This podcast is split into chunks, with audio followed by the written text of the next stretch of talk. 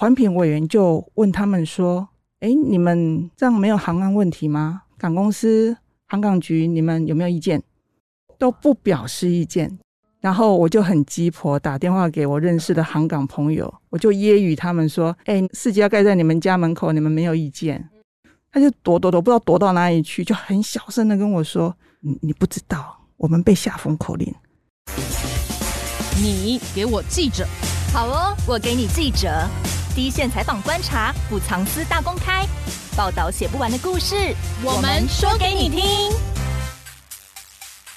大家好，我是欧边。大家好，我是边边。前两周我们请来联合报的能源专家，考考你是谁？当然是我们的茂珍总了，怎么会问我这个问题？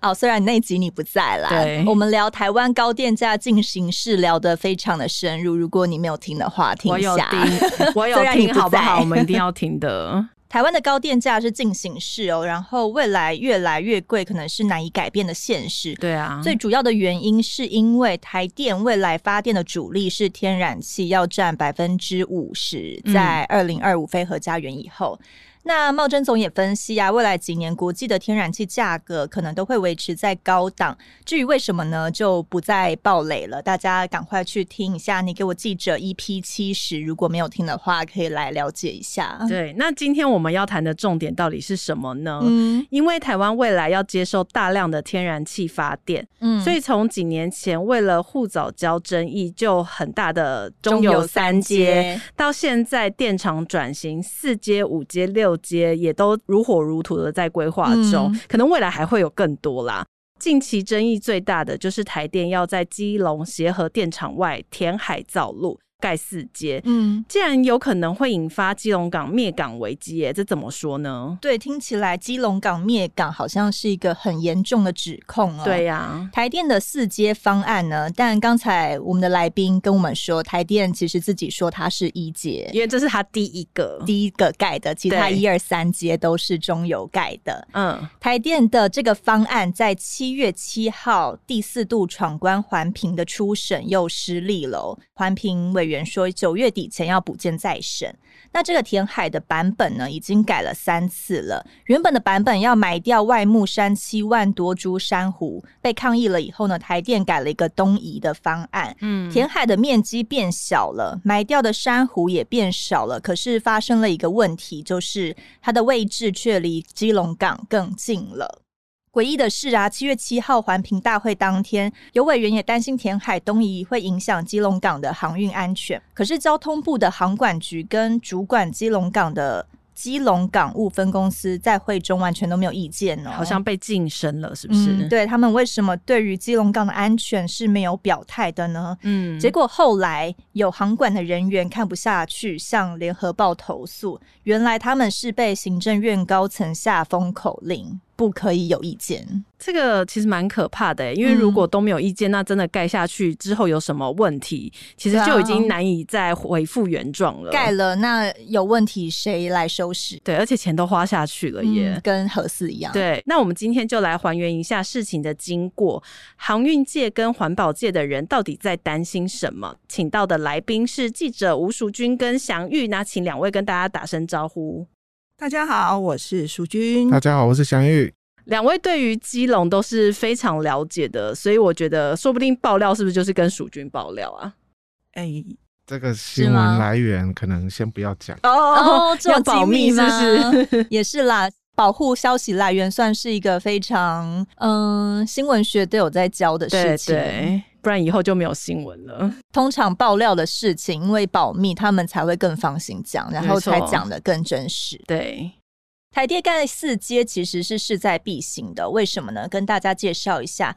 协和电厂，基隆的协和电厂是全台唯一用重油发电的电厂。一号跟二号机在二零一九年都除役了，未来三四号机也会在二零二四年除役，就是后年的事。嗯、然后呢，就会拆掉这四部燃油的机组，改建成两部大型的燃气机组。台电说时间上非常的卡，如果四接呃，也就是他们自己所谓的一阶啦，嗯，跟燃气机组都没有办法及时建好的话，二零二七年以后，北北基近五百万的人口随时都有缺电的危机，所以这就是行政院要下封口令，让四阶环评能够快速闯关的原因嘛。好，我来分享一下。那大家还记得多年前在基隆港展出的黄色小鸭吗？记得，但没去看。我啦，我没去看。是，虽然它后来爆炸身亡，但是 让大家印象最深刻的是，它才展出几天就全身脏兮兮的。哦，这个在别的地方展出好像都没有这个问题，然后就有人去刷，不刷还好，一刷变成一条一条，又变成了条纹鸭。这只小鸭也告诉我们一件事情。基隆的空气真的有问题，空污很严重，非常的可怕。嗯，那时候大家就探讨是谁把小鸭弄脏了，可能是游轮的烟囱，也、有可能是外木山的焚化炉。嗯，但是最有可能的凶手是协和电厂。哦，我们刚刚有提到说它是台湾唯一的烧重油的电厂。嗯，然后黄色小鸭的时候，四部机组都还在发电中，对，火力全开。所以那时候有一次，他就跳机了，结果发生什么事？嗯、基隆在下黑雨。哦，是哦，为什么跳机基隆会下黑雨？我们就可以想象，他那个可能没有完全燃烧的那个，没有燃烧完全漂浮的那个悬浮力之类的。就飘下来，哇！大家很震撼。嗯，那所以大家就想说，这个燃油机组应该要该换了，要退场了，要退场了。对，那台电也允诺他们要除役嘛。嗯哼，那可能除役大家就可以免除这样的空污威胁。但是后来呢，又告诉大家，因为我们能源转型，嗯。除役之后，这里要再盖回来两座的燃气机组，就是逃不掉，一定要在基隆有一座发电厂的命运。对，好，那大家也说好，那没有关系，反正总是摆脱重油了嘛。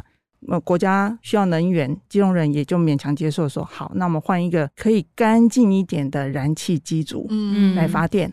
那为什么后来大家又觉得不对劲？因为他要填海造陆，填海造陆的问题是什么？它最初的原始版是要从外木山切和电厂往外填了三十公顷的陆地，非常大。嗯哼，大家就觉得不可思议啊！你填海造陆，这破坏我们整个的海岸线。对，北海岸算是大家常常会观光，对，是很漂亮的一个地方。啊、就想说，那水下这些生态不就被你全毁掉了吗？嗯，环团就开始抗议。对，那后来他们就自己下修，那说我们在改变第二版本。十八公顷，缩小了十几公顷。对，对，但是有一次，呃，有一个市议员去开记者会，他就拿出一张照片说，我们在水底下拍到一个大海扇，这个水下资源非常丰盛。那台电的高层，我不知道他为什么突然在那记者会就指控人家说，你们有误导之嫌，认为那一张照片是造假。嗯，哇，那这样一指控。拍照片的这个人，那大名鼎鼎叫活塞教练，叫王明祥。他是一个很关注在地环保还有海底生态的一个一个教练。他就很气啊，他说你：“你你认为我造假，那我马上公布这个坐标给你看。”但是他也凸显了说，台电你的海底生态调查是非常草率的。对、啊，你根本没有调查底下有什么，你就决定要直接把他们填平造陆了。对对对对。大家就认为说，你一这样一填的话，七万株的珊瑚就被你毁灭了。对，所以就这样的批判就如影随形。那台电有压力，环评委员也认为说你们不该这样做，所以他们又改改改改了第三个版本。嗯，就是现在这个版本，对，就往东移，然后居然就填到基隆港的港嘴里面去了。本来都不在基隆港港嘴的，现在是跑去基隆港港嘴了。是。港嘴的功能是什么？港嘴，我们说的港嘴就是吞吐嘛，就像我们船就从这里进来出去，嗯，就是基隆港最外面的那个出口。对对对对，就那港口，嗯、港口的港嘴。对，嗯，为什么我会写这一条新闻？其实七月七号那一天，我们看到他们这个世界东移，呃，双方开战非常精彩。那隔天大概新闻都写完了，嗯，我就从那些报道里面，我就看到一段字，我就觉得整个不对劲。环评委员就问他们说：“哎，你们这样没有航安问题吗？没有航安疑虑吗？港公司、航港局，你们有没有意见？”他们都不表示意见，有或没有都不愿意说话，都不表示意见。就是这句话，我觉得不可思议。嗯哼，然后我就很鸡婆，打电话给我认识的航港朋友，我就揶揄他们说：“哎，你们家，人家世界要盖在你们家门口，你们没有意见？”嗯、我就笑笑的揶揄他们。嗯，结果他的回应让我吓一跳。嗯，他就躲躲躲，不知道躲到哪里去，就很小声的跟我说：“他说，你你不知道，我们被下封口令。”哦，哦，我说天哪，我我我听到什么了？哦，他就说。以前他们填土在港外，跟现在要填土在港内是完全不一样。嗯，他们的确有反映这会有航安疑虑哦。但是一个关键人物叫曾文生，嗯，曾文生是经济部次长，他现在是台电的代理董事长。嗯，他就硬要干，他们他就说上面有很多黑手，政治操作很恐怖，航港界一肚子气这样子。所以是因为曾文生呃代理了台电的董事长，才把这个案子东移到港口里面来的。听他的记者会，他的确自己有这样陈述。他说今年过完年之后，大概二月多，他才到现场去看，嗯，看了看，就发现说，哎、欸，那里有一个空间，哦，可以东移。所以你看这个案子多仓促，他自己看完就觉得可以东移。他这个不是应该要有一些环评，或者是请一些专家人员来讲说这个地方到底适不适合？应该不是自己用眼睛看一看就觉得这个空地我要了吧？对，感觉就我们画来画去，哎、欸，这里不行，我们画那一块这样子，好像都是自己的地一样的。对，他的确有这样承认，然后他说有去请台大做一些什么超船模拟啊，什么什么的。好，那这一个第一个朋友就他就跟我反映说，他们有委屈。他们不敢讲，不敢讲。好，那我听了，我就我说好好好，你保重。听到了一个独家了，take care，知道吗？对，但是我为求慎重，我我我我想再听第二个人的，嗯，不敢先太招摇的。不是不是，我我是想说他是被吓到讲的，可能语无伦次嘛。嗯，然后所以我想再听第二个人的声音，所以我就再打电话给另外一个认识的，也是航港界的高层。哦，我打个电话给他，他讲的更多更具体。嗯，我想说，我听到什么？怎么会？你们不敢讲的，然后可能都跟你说了。他就告诉我说，这不是航安问题而已，而且可能会塞港。嗯，因为这 LNG 船，呃，我做一个形容就好了，就像我们在路上看到有一些载运什么硫酸。危险船，或者是像油罐油罐车，哦，对对，我们都要闪远一点，对不对？对，它会在上面贴告诉你这危险车辆，对，我们就自动会闪避之类的。那这 LNG 船它载运的就是这样的一个一个能源。LNG 船就是液化天然气的载运船。呃，上一集啦，茂贞总也有特别说明到载运 LNG 船。液化天然气这个船呢，如果它要进来的话，周边其实是都不可以有净空，都不可以有船的。嗯，对对对对，可能会造成塞船。就刚你讲的，大家都要避让嘛。嗯，那可能它进来一个小时，所有船都不能动。简单来讲，就是说基隆港就是那个港嘴，就这么一个港嘴而已。嗯、对，但那个港嘴，呃，LNG 船要开，油轮也要开，货轮也要开，那就在同样一个港嘴里面，那就像刚刚淑君讲的，一个出口，你们想象。你看过的那艘船有多大？可能大家没什么概念。你只要想到一个保平信号，上面载的不是人是瓦斯，大概就这么大小。哦，这听起来就很危险呐。然后这样子四街盖了以后，基隆港会有多少 LNG 船出入啊？这个他们一直没有讲。我刚刚那个朋友继续爆料，他就说那个商船可能大型商船也不敢进来，他们觉得会危险。对，那游轮可能也不太敢进来了。嗯哼，因为进出都要。跟可怕的邻居擦身而过，其实就是一个危险因子啊。嗯。那他甚至说，谁下的封口令都全部都讲出来，一了一股脑的全部都抖出来。哦，是哦，谁下的封口令？这边可以偷偷告诉我们吗？应该是行政院最高位置的那一位，最高嘛？对，大家应该知道了吧？应该大家有在看新闻，知道行政院最高的是谁？嗯，是是是，所以他们就报了这样一个非常震撼弹的一个料给我。嗯哼，那我也想知道说他们的确受委屈了，嗯，所以我才想，这的确是一个问题。既然会被下封口令，表示他们不想让人家知道，嗯，这太可怕了吧？我就决定要把这个问题写出来。其实航运界或是环保界人士对于四街要盖在东移现在这个位置，都有一些疑虑跟问题。如君可以帮我们分析的更仔细一点吗？我大概。综合了一下他们的疑虑哈，第一个就是我们刚刚讲的那个航运的问题，嗯，这个台电一直没有说明的很清楚，到底他们一周会来几趟，或是两周来一趟之类的。呃，因为赎军这个系列新闻出来以后，航运界人士不是就担忧会有塞港、基隆港会灭港这个危机嘛？其实台电也有说明说，只要配套做好的话，其实都不会有问题的。那你对于台电这个回应的看法是什么？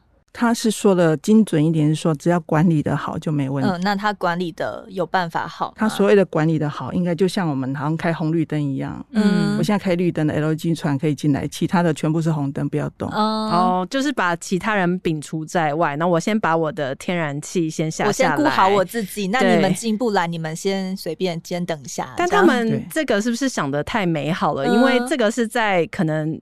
呃，所有状况都是很 OK 的情况下，可是因为我觉得船运都是跟天气有很大的相关。如果今天天气一不好的话，他们还可以这么悠闲的管理这件事情。悠闲的说，我只要管理的好，我只要开绿灯，不会塞港。其实我觉得事情应该没有那么容易的被简单化一件事情。嗯、哦，他们有举台中的案例，因为台中现在已经中油有有在几阶呀，在跑嘛。嗯。对，而且都没有问题，那就呃，那个也是一个航港界的人，他现在要参选基隆市市长，他就提出质疑，他就说：“哎，你怎么可以拿台中港跟基隆港来做比较？那是完全不一样。不一样”那他说，那个台中港是很宽阔的，基隆港是很很小，腹地很小，而且港只、船口还有那个港嘴是很小，这不能不同样的怎么讲？地理环境状况是不一样，对，它不一样，它马上打脸它。再来，其实我觉得这一个港哦，真的不像我们陆地想象的这样子，好像哎，这里开了一个口，那里大家等一等就就没问题了。嗯，那我听那个一个海工专业的人士学者告诉我，他因为盖的那个，它向外面再延伸出去，嗯，等于是一个深水码头，要让 LNG 船可以停进来的那个地方，嗯。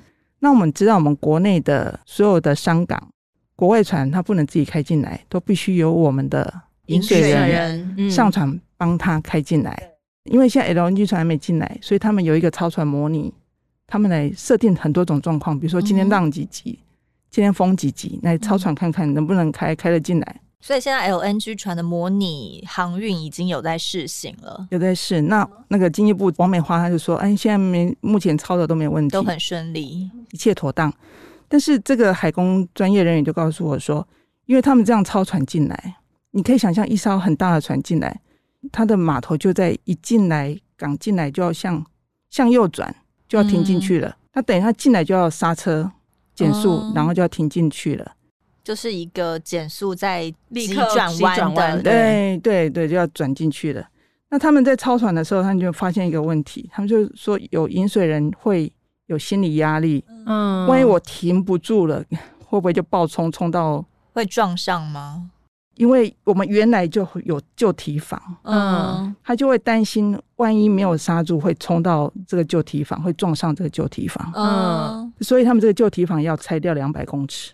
就为了让它有缓冲的空间，可能就不会，万一没有刹住，不会去撞到这里。而且这个没有刹住，不是像平常那么简单，只是擦一下，它上面是一些很危险的气体。对啊，嗯、对，所以这个事情就复杂度就很高。嗯，他们饮水人就建议说，这个两百公尺堤防把它拆掉。嗯，那拆掉的话，那海工人员就说，如果我们内门户、外门户，就像我们旧堤防。已经是内门户，我们外面再盖了一个提防出去，照理讲会多了一个外门户，我们内门户是不是稳进度会比较好？我们外门户多了一道提防挡起来，嗯，所以里面水会比较安稳。港内应该照理讲会是加分呐，嗯，但是他就疑虑说，那万一这两百公尺拆掉的话，嗯，拆掉的话，那会不会刚好港外刚好一个角度？那个浪会长驱直入进来，挡、oh, 不住就、嗯，所以那个浪反而会更不稳定吗？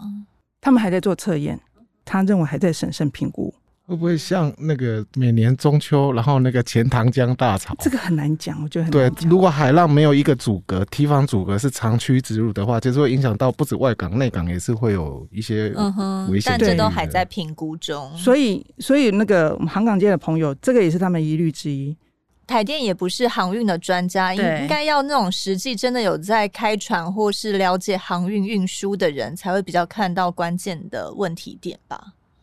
我的观点，我会比较相信航港界的担忧。嗯，刚刚听淑君分享那么多四接基隆跟那个四接的这个问题，那我站在一个我是一个可能一般普通老百姓的一个看法。嗯，那大家谈到四接，那像刚刚淑君分享到，就是其实最大原因就是国内的能源政策的失败嘛。嗯，对不对？你没有办法调控好，所以你只能够就现有协和电厂的部分赶快把它改成天然气，这样才会有现在这个塞港啊，或者是船只进出危险等问题。对。那我以一个一般人来讲的话，可能大家对于这个议题可能没有办法那么样的去很快就去了解到。我会建议大家有空，嗯，去一趟百米瓮炮台。百米瓮炮台在哪里？我去年就是去过，在那个基隆是。不会被选成炮台，代表什么？它一定是位处于高处，高处，而且可以看整片的海。嗯哼，因为我蛮喜欢去基隆的，我就对那个白米瓮炮台我印象很深刻。嗯，因为到了那个点之后，你往前一看，就是一大片的大海，很漂亮。然后呢，往前看过去，左边就是什么鼎鼎有名的协和电厂。嗯，三个应该是这样讲。那你在那边看的话，你会发现前面一大片就是。海洋就很漂亮，嗯，然后你你再想一下，如果四接盖下去，你看到的海洋都会被填土造路，嗯，嘿，就没了。然后你要看白米望炮台的美景，请大家现在赶快去看。以后可能会没有，如果盖下去的话，可能以后大家就不会去了耶。因为你会发发现说，你以前上去炮台看过去的大海会缺了一角，而那一角就是被填海造路盖起来的。嗯，这样看起来真的蛮丑的。对啊，听你这样讲，我以前还蛮喜欢去那里，那就坐在那边吹风，然后看游轮缓缓的进来。嗯，我觉得好惬意哦。那现在没有游轮看了。而且还有一个问题就是基隆港，呃，它除了像之前是会有游轮进来嘛？那它可能一些货运船啊，像大家去那个港口旁边看，都会看到很多货柜嘛。嗯，那这些船呢、啊，都要等到 LNG 船都载完以后才有办法移动吗？对啊，就是现在都是以台电为大，那其他的一些商务进行啊，或是别家公司该怎么办？台电都不管他们了。所以他们才说他们管理的好是没问题。嗯，以台中那个举例，好像说他们是清晨进港，所以影响最小的状况下。嗯、但是我们想象还有一点，基隆港不像台中港，它里面还有军港，嗯，它还有海巡队。哦，所以它的船只是比较复杂的嘛？它还有渔船。渔港还是从那里进出？台中没有渔港，台中不会有渔船，也不会有军用船，嗯、不没有像基隆这么多元性。嗯，对。那你可以想象啊，我那个海巡，我也有朋友，他们常常要紧急救护，哎，嗯，那万一你劳军船进来，你要我被你停了一个小时。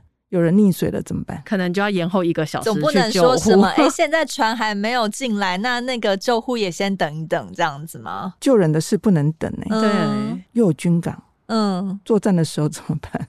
作战的时候，人家就说可能一个炮弹先击中你。对啊，你的储存槽，对，你天然气也没了，然后你直接港就被炸掉了，这样子。没错，因为那边实在太危险了。因为基隆港的造型大家都很清楚，嗯、它等于就像一条巷子，嗯，它的巷子是窄巷子，所以呢。嗯你要进到一个小巷子里面，如果有东西堵在巷子口，是不是大家都不用玩了？真的，有东西堵住也就算了，如果在巷子口放一颗瓦斯，放个炸弹什么，是不是更危险？对，这就是大家在紧张的地方。所以香港人士就说，万一他故障在那边漂移，之前不是还有大排长龙事件吗？在国外的时候，一艘长荣的船卡住人家苏伊士运河，对，卡住苏伊士运河，然后卡了几个小时几天。到时候基隆港一艘那个 LNG 船卡住的话，其实其他船都也就不用玩了。对，其实你们大家有都，那我们听众有兴趣可以去看一下，稍微看一下基隆港的地图，它的长相，嗯、你们就知道说，它将来要让这个 LNG 船停靠以及设置那个储蓄储气槽的，都是在那个港嘴。如因为基隆港的港嘴就是它的巷子口，嗯、就是有两个海堤伸出去，以后那边要填土造路，嗯、以后船就停那边。嗯、我的意思就像我刚刚讲的。一条巷子的巷子口，如果给你放个什么东西的话，如果出了事，不要讲说 LNG 船爆炸，就算 LNG 船如果抛锚在那边海上飘来飘飘来飘去的话，巷子口被堵住了，请问巷子里面的人出得来吗？你知道他现在的税收还是所有港口里面最多的吗？哦，是哦。那基隆也是靠着基隆港的运输赚了很多，对算是它主要的经济来源吗？基隆关务署关基隆关，反正就是所有的关里面，它的税收最多。哦，可能有包括台北港。对，主要主要是以还是以货货运为主啦。对，嗯，对，所以基隆港其实对台湾的经济还是很重要。那这样子的话，呃，货运有可能会因为台电四街挡在那边而减少吗？我们我们讲大型游轮它载的多，所以它的运费应该会比较便宜。嗯，那他们担心说，万一大型游轮觉得这个有危险，它不进港了，它可能会换别的港，换别的地方，然后再可能再换小船再进港，那那个运费还是会转嫁在民众身上。嗯，这是有可能的。那另外还有一个朋友跟我讲说，哦，这个也是很港界很资深的一个朋友，他提到一个点，这个这个点大家都没有关注到，就是这个 LNG 船距离。他就说，国外人家是离居住处是很远的地方去盖，但是你可以想象，基隆是一个人口非常稠密的地方，嗯，那万一真的出事的话，是要撤离民众吗？还是我觉得会有危险，逃不掉哎、欸。哦，所以这个有办法演练吗？这个操船模拟可以操得出来吗？还是环评会的时候大家可以提出来讨论吗？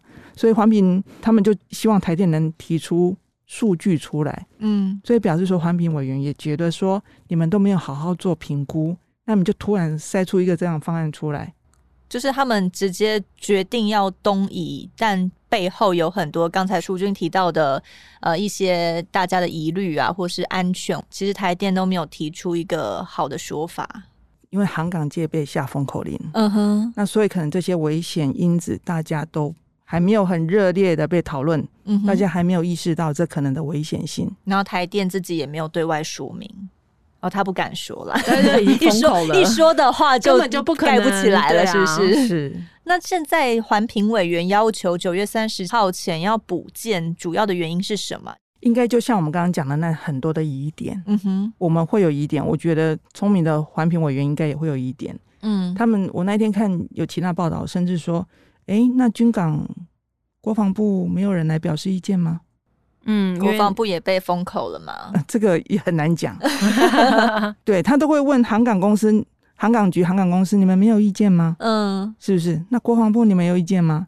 那我甚至问海巡署，你们有意见吗？你们都没意见吗？他们他们有人来吗？那个环评后来听说，像港公司说他们有送书面审议，把他们意见用书面的。递进去给环评委员们看，那所以他们在那个会场上就不方便表示意见，但是他们的确有把他们一律把它送进去，所以就是等到九月的那一场环评的时候，大家再摊开来讨论一次。我是觉得这个可能跟三阶已经完全不一样，因为这个基隆港涉及的面向太大，嗯，所以我就在想到一个问题：这些环评委员够不够专业来审这样的案子？嗯。而且，嗯，刚刚淑君提到了中油三接嘛，其实之前早教公投的时候，呃，护早教的联盟啊，就有提到中油三接，他们有建议可以迁址到台北港的 N 七到 N 九码头嘛。那时候交通部长王国才是马上以有航安疑虑回绝的。这一次的四接是直接盖在基隆港的港嘴，那交通部这一次完全没有意见吗？哎、欸，我听航港界的朋友说，他们交通部就是保持低调，也也不敢说话了。那到目前为止，好像都没有听王国才出来发表意见。嗯，这次变得很安静，也没有航安的疑虑了。如果他要反对你，你把台北港反对三阶的再拿出来反对，其实都很适用啊，不是吗？其实哦，我觉得是这样啦，就是我觉得我们的能源政策这么糟糕，然后让这些不管是中油或台电也好，他们要盖这个。那个天然气接收站的码头的位置都不会思考到说会不会影响到生态或者周边居民的安全，只考虑到是他们方不方便。三街哦，大潭那边是什么？大潭电厂嘛。嗯。四街是什么？协和电厂嘛。嗯。那你你就可以知道说，上面他们的思维就是说，哎、欸，我在电厂旁边，那就盖一个接收站，最好最快，全部一起来。嗯我不知道大家有没有去看过台北港？台北港是一个人工港，也是填海造路一直一直盖出去的。那因为它是人工港，所以它有个好处就是它的设计是可以超展开的，它不会受到了海岸地形的影响。哦，所以大家如果呃下次你们再看，如果有开那个台六十四线，如果开到底，过了观音山之后，你往前一看，那边就是一大片，就是台北港。嗯，为什么每次都被点名台北港？因为台北港相对于这些港比起来的话，是相对安全的，因为它是填海造陆出去，嗯、你要做什么样的特殊的这个区域使用都可以，它也不会影响到。问题就是说，对这些电厂来讲就麻烦了。为什么？台北港距离协和、距离大潭都有一段路，嗯、所以液化天然气进到这里来的时候，还要再运到电厂去，增加成本。对，所以你就知道执政党他就是横着干呐。哦，他明知道说，如果要讲安全不破坏生态的话，其实到台北港是最安全的。嗯，影响生态也最低，因为它一整片都是填海造陆，都是人工港，也没有什么样生态的上的问题。嗯，大家都建议到这里来，他们就是不要。为什么？他们就是越近越好啊。越近越好，一个到协和电厂，一个到大潭，为了这个他们所谓可能运输的便利或者是成本的降低，而去牺牲了生态，牺牲了可能人民的安全。嗯，现在连基隆港都要牺牲。嗯，大家可能也不太知道，就是目前台电的四阶呀，改了三个版本嘛，其实全部都是盖在基隆水产动植物保育区里。基隆市政府现在对于四阶的态度是什么？他是支持台电盖下去的吗？看来是啊，嗯，看来他就一直都开绿灯啊，因为后来被人家发现，他两年前就已经原则同意让他使用保育区，嗯哼，所以他不惜牺牲保育区。两年前了，他已经开绿灯了。那他有评估一下那个台电盖在呃，不管是第几个版本，对于基隆的所有市民或是发展的影响吗？感觉是没什么声音了。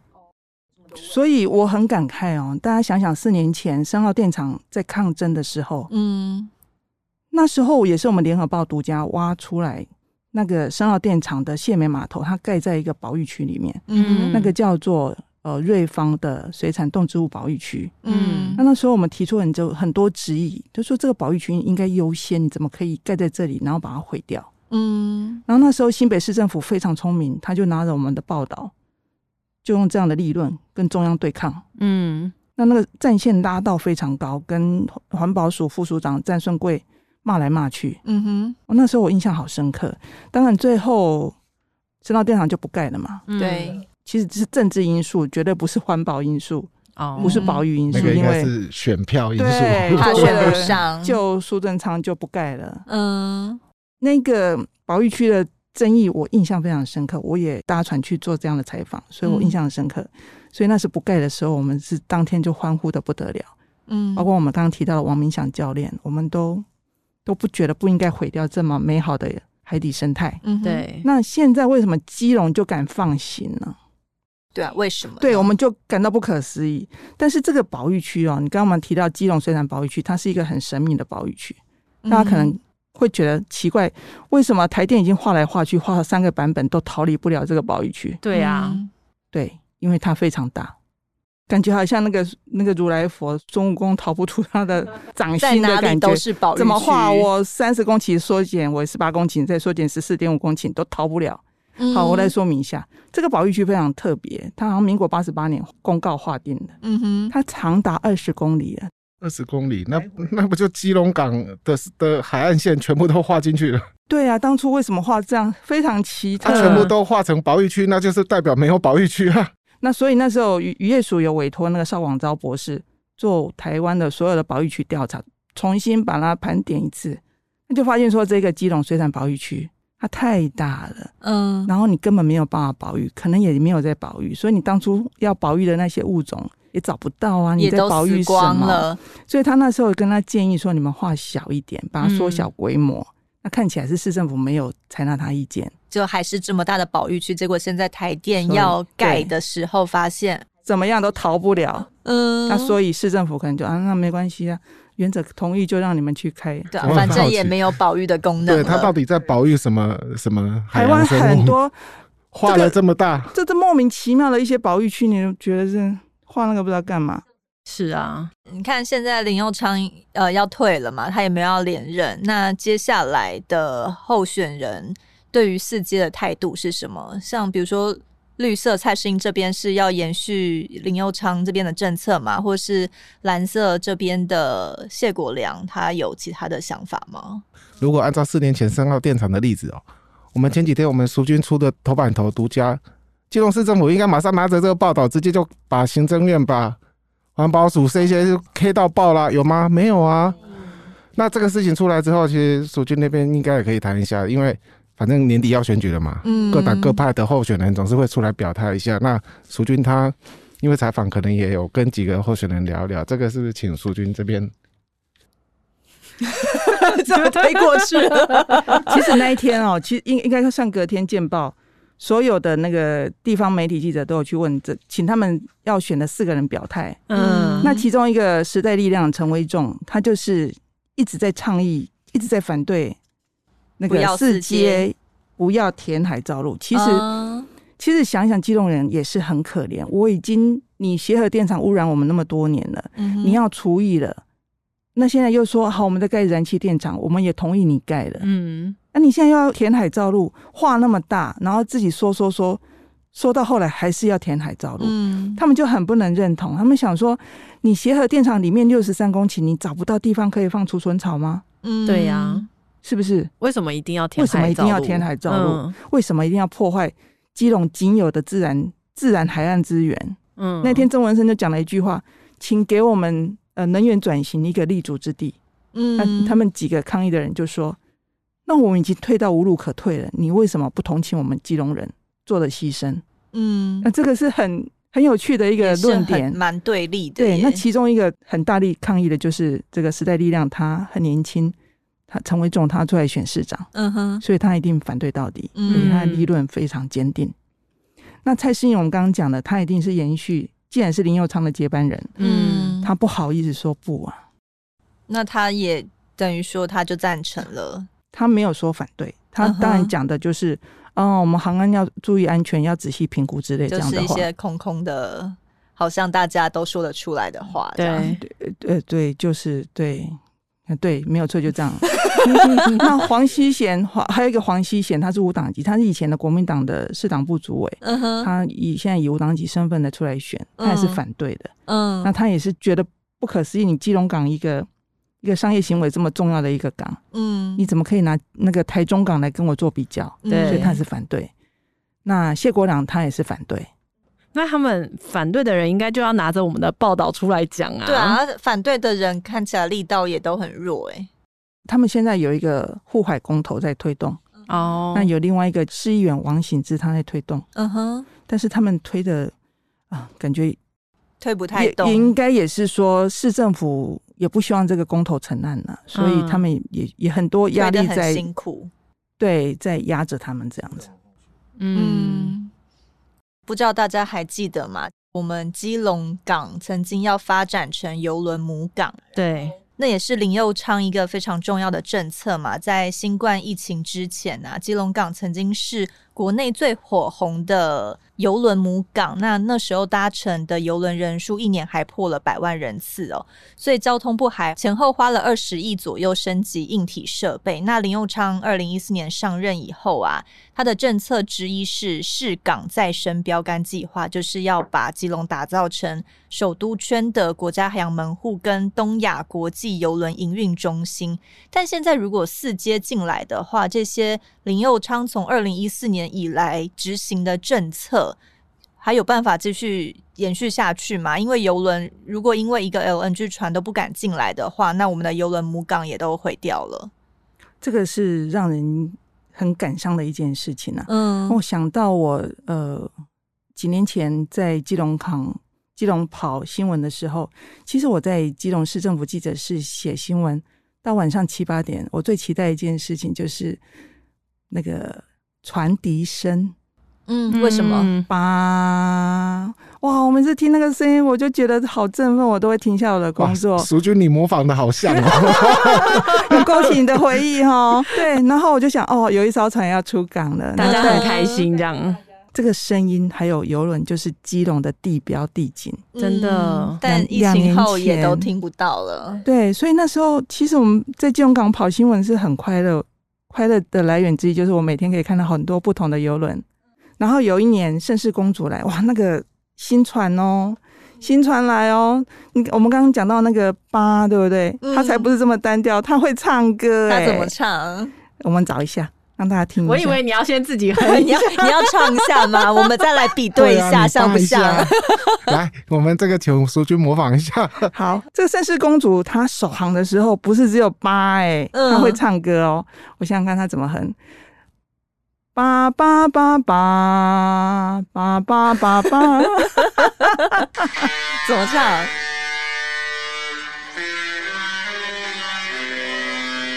哦，有点像哎，蜀君唱的蛮像的，立刻来找音档这样，边边好有效率哦，很有意思哈、哦。大家唱两次，不像以前的那种游轮，它只会一单音单音对。那那现在这个盛世公主号已经消失很久了，已经掰了。所以这个声音那时候哇，它一响起，所有人都放下工作都在听。为什么游轮会唱歌？都好惊艳哦。呃，首航的时候，首航的时候，然后然后有一次我就见到他们总监，我就跟他说：“哎，为什么你们那一艘船会唱歌的船只唱一次？他不能让他每次来都唱吗？”那我们就很外行，就讲这样的话。我说：“那那个那个音乐太……”太惊奇，太震撼！游轮会唱歌，哎，嗯，哎，那后来我发现，哎，后来美少来都会唱歌，美少都会唱了，所以有可能是淑君建议的。对，我跟他建议，他可能觉得也不错。他们反正那个音档就在船上，他。就不是首航，他其他航次来都可以唱歌。嗯，那后来大家就觉得说，哎呀，这个太有趣了，算是一个蛮大的特色。对，就有人说，哇，基隆港有自己的主题曲。嗯，你看那时候大家对游轮跟基隆港跟基隆都画上等号。保持蛮大的发展的期待。对，然后那时候盛况最好的时候有五轮会，你可以想象吗？小小基隆港，嗯，停了五艘游轮，嗯、哇，啊，很有意思。那所以那时候跑那个公很多的很有趣的故事。那随着疫情就这样子，呃，就没有了，我觉得很可惜。那也因为这样邮轮带来的这样的经济效益，那港公司还有交通部也看到它的。价值在，它有它的潜力，这个观光潜力，嗯、他们是非常看好的。那有一年，我有有一天我就下来，我就发现，天哪，怎么游客这么多？然后从二楼的报关柜台，嗯，然后排到一楼，然后甚至还满到外面去了。如果这个是机场，这个形同是一个国门呢、欸，真的哎、欸，对不对？嗯、我们从国外回来搭船是从这里下船，嗯，这是国门。那我就想说，那我们我们桃园机场会这样子吗？不会这么拉扯吧？因为我们游轮越来越大，它一次可以搭载好几千人，对，所以你这个通关廊道已经不够用了。那时候我就把它写了，写了这个新闻，说国门拉扯，所以他们就花了很多钱，要把国门打开更宽广，就在延往后延伸，嗯哼，花了很多钱，然后甚至去把那个码头浚深，嗯，他们要停更大的邮轮，让大船再进来。刚刚讲的那几个也是林林佑昌的计划。呃，其实这花的是交通部的钱啊，但是后来都算在林佑昌的政绩里面。嗯、那前前后后你看花了二十亿，包括前不久他们办的城市博览会，嗯、蔡英文、苏贞昌、赖清德来都一再夸赞的林佑昌啊，政绩好棒棒。嗯，就包括这一些他看到，甚至有那个国门广场也是刚落成的。为什么叫国门广场？我觉得他有抄袭我的创意，但是很可惜他已经做完了，但现在没有游轮。嗯，照理讲，现在疫后大家都在发展观光了，其实是可以蛮期待的。嗯、但是你现在又抛出一个世界的话题，又盖在基隆港港嘴，我觉得是投下一个很不确定的变因在那边。嗯，万一他大家会怕说啊，完完蛋了，那我我路过那个港口，我出什么意外，我船上几千人，我拿。负担得起，嗯，会不会就不来？那你投资的二这二十亿，不是成蚊子馆了吗？对，就丢到水里了。对，我觉得这个都要应该要通盘考虑啦，而不是说你们在那边那个口号讲的那么漂亮，现在面对问题了，你们都不吭声。我觉得这个要讲清楚。嗯。而且这明明就是林佑昌自己的政绩呀，那不能说等到他卸任以后他就拍拍屁股走人吧？他不用捍卫一下吗？我觉得现在是落在那个蔡世英的身上。对啊，其实我觉得这个问题真的是蛮严重的。这个这次的四阶的问题绝对不能够拿来跟三阶来做对比，它绝对比三阶严重更多。嗯，因为三阶或许可能影响到的是生态啊什么的，可是四阶一盖好没有设计好，那个是会死人的。我觉得现在最麻烦的一点就是说，它盖的那个地方，如果说将来要设一个 LNG 船，就是那个液化天然气运输船的码头的话，嗯、如果它的码头就位在这个港嘴里面，嗯，它要跟其他的货轮、军舰、渔船共用航道的话，嗯、这个安全性是真的是需要很很小心、很注意的去考量的，嗯嗯，因为这个绝对不能开玩笑的。你把一个这么大的一艘的像这种 LNG 船开在它航道上的时候，每艘船是不是都要距离它一百五十公尺以上？嗯哼。那我你其他的船或许可以这个保持一百公尺，可是当一艘游轮船上载三千人、四千人的时候，不要说距离一百五十公尺，我宁可距离它十五公里，我都不想靠近。对，所以大家要去考虑到的是，为什么世界这次事情那么严重？嗯，是因为它会牵扯到的就是人命的因素。那这两年其实呃之前都在讲基隆市府一直在讲哦，我们要把基隆港转型啊，因为早年的基隆港其实是以货柜货运为大宗，那现在要把它变成游轮的这个集散地啊，就都什么东东南亚、东北亚的一个还有那观光游轮的一个一个重要的基地。那刚刚淑君有讲，我们之前还曾经出现过五艘国际游轮出现在基隆港停靠的这样的一个奇景哈。嗯，那现在呢没了，什么都没有。今年三月大家都知道，就是那一艘探索梦号。走了，因为他的香港母公司倒了，嗯，没了，没有了，没有，没有游轮进来了。那本来五月的时候还有法国的游轮，嗯，还有另外还有一一个也是一个品牌的，像公主那个公主游轮，他们也有申请要来台湾，结果台湾不准，因为五月五月的时候好像疫情很严重，很严重，两艘本来要申请要来台湾的不来了，他们转往美国、墨西哥那边去，嗯，所以现在基隆港大家去看看吧，就空在那里，嗯，那你每次都一直。一直在吹说哦，我们基隆港以后要让很多国际邮轮来停靠啊，一艘船进来就有两三千个国际观光客可以在基隆跑来跑去。嗯，这奇景，这个这个场景没看到啊，现在没有，以后我看也很难吧。嗯，对，如果你以后在你的港嘴还要再设几个那个液化天然气的接收槽，你还要让这个 LNG 这种运送天然气的这个船只，在可能会有游轮、军舰的航道上跑来跑去的时候，嗯。这些国际邮轮可能自己都会去思考，将来要不要跑到基隆来？嗯，除了基隆港转型啊，现在还有另外一个议题，就是你看基隆的北部是基隆港，现在有一个四街要盖在那边。嗯、那现在基隆的南部就是基隆捷运的问题嘛？捷运到底会不会开进基隆呢？也是大家很关注的事情啊。那因为现在年底都要选举了嘛，执政党有可能会换人或不换人。基隆未来可能会面临一个什么样的面貌？这些候选人是怎么看的呢？大家如果特别注意的话，也会发现这这一年来，我们好像没有特别看到基隆市长林佑昌到底现在在干嘛。除了六月的那个城市博览会之外，嗯，对，那年底要选举了，大家都很清楚，一到选举的时候，很多政策会被拿出来检讨。对，我们都知道基隆的前几年。要么不是小英总统来，要么就是行政长苏贞昌来，很多建设，好像是被捧在这个手掌心的宝一样。那林佳龙更是拿来给他照咖嘞，动不动就往基隆冲。好，那二零一七年，嘿，小英总统就说来送你们一个基隆轻轨，轻轨对对对，八十亿嘛，嗯，然后呢之后呢就开始变形了。这个淑君也写过，就一直变一直变，变了好几次，变成现在变成捷运了。对，问题是直到我们本报挖出说，因为有基隆捷运，所以台铁可能将来。不进基隆了，那这个当然这这一两年是整个算是基隆的都跳脚啊。对。可是这一年来你会发现说，哎，奇怪了，我们看到了基隆办了城市博览会后，好好好热闹之外，要政绩。那到底基隆捷运接下来该怎么办？行政院今年初核定了从这个南港到八堵这一段第一阶段，你核定了啊？第二阶段呢？八堵到基隆呢？所以大家都在骂啊，你基隆捷运不到基隆啊？这个这什么基隆捷运？嗯嗯，好。那这一段我们看到的是基隆市政府对于这一段也没有什么特别的想法。另外呢，基隆港现在要给你弄一个市街进来，基隆市政府也没有特别的想法啊。我想说，那这一年是怎样？基隆市民是被放生了吗？嗯，啊，今天叫可怜吗？然后就就本来你是执政党中央的首长的所心中的宝贝，嗯，结果我们发现在这一年，不管是基隆捷运或者是基隆港，你的南，你的北。都出包了，结果你基隆市政府嘞，你你什么都不讲，讲那些或者讲一些我们根本听不懂的话，那接下来基隆该怎么办？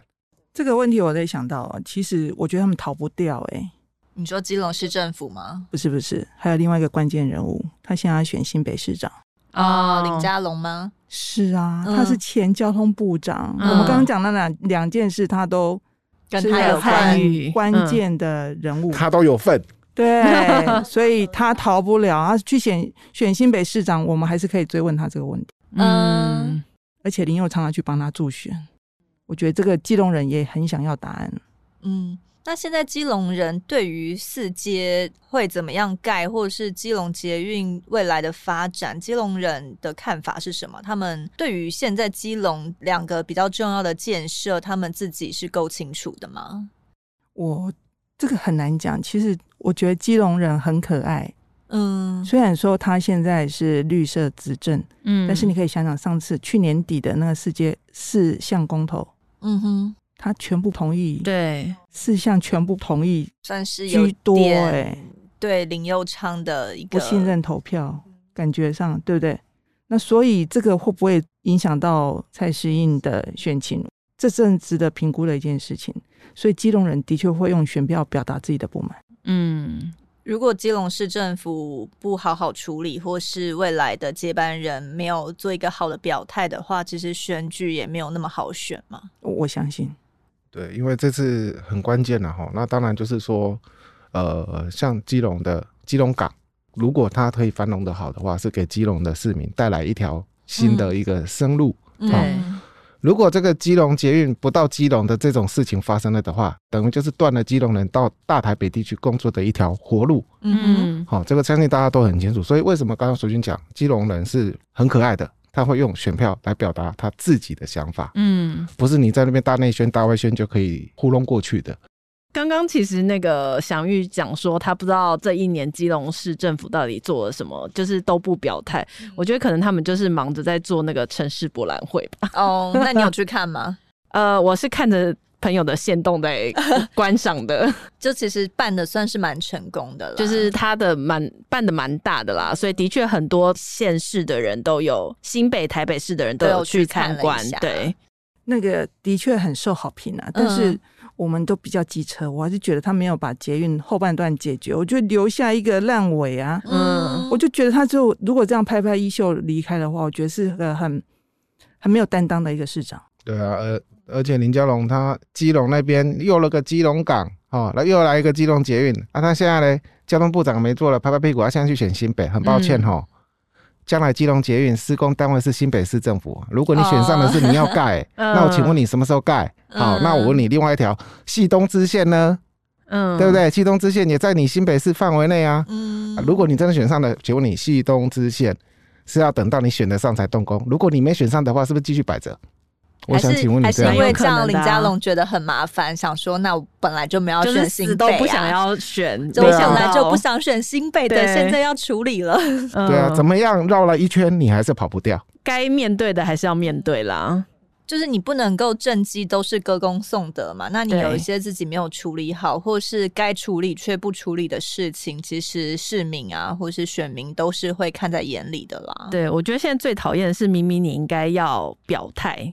或者是你觉得这件事情到底好还是不好，嗯、或者是不好的话，我们可以再做怎样子的研究，或者是去改正。嗯嗯、可是现在完全不表态，不就是在默认这些事情了吗？而且我觉得下封口令这件事情有一点太。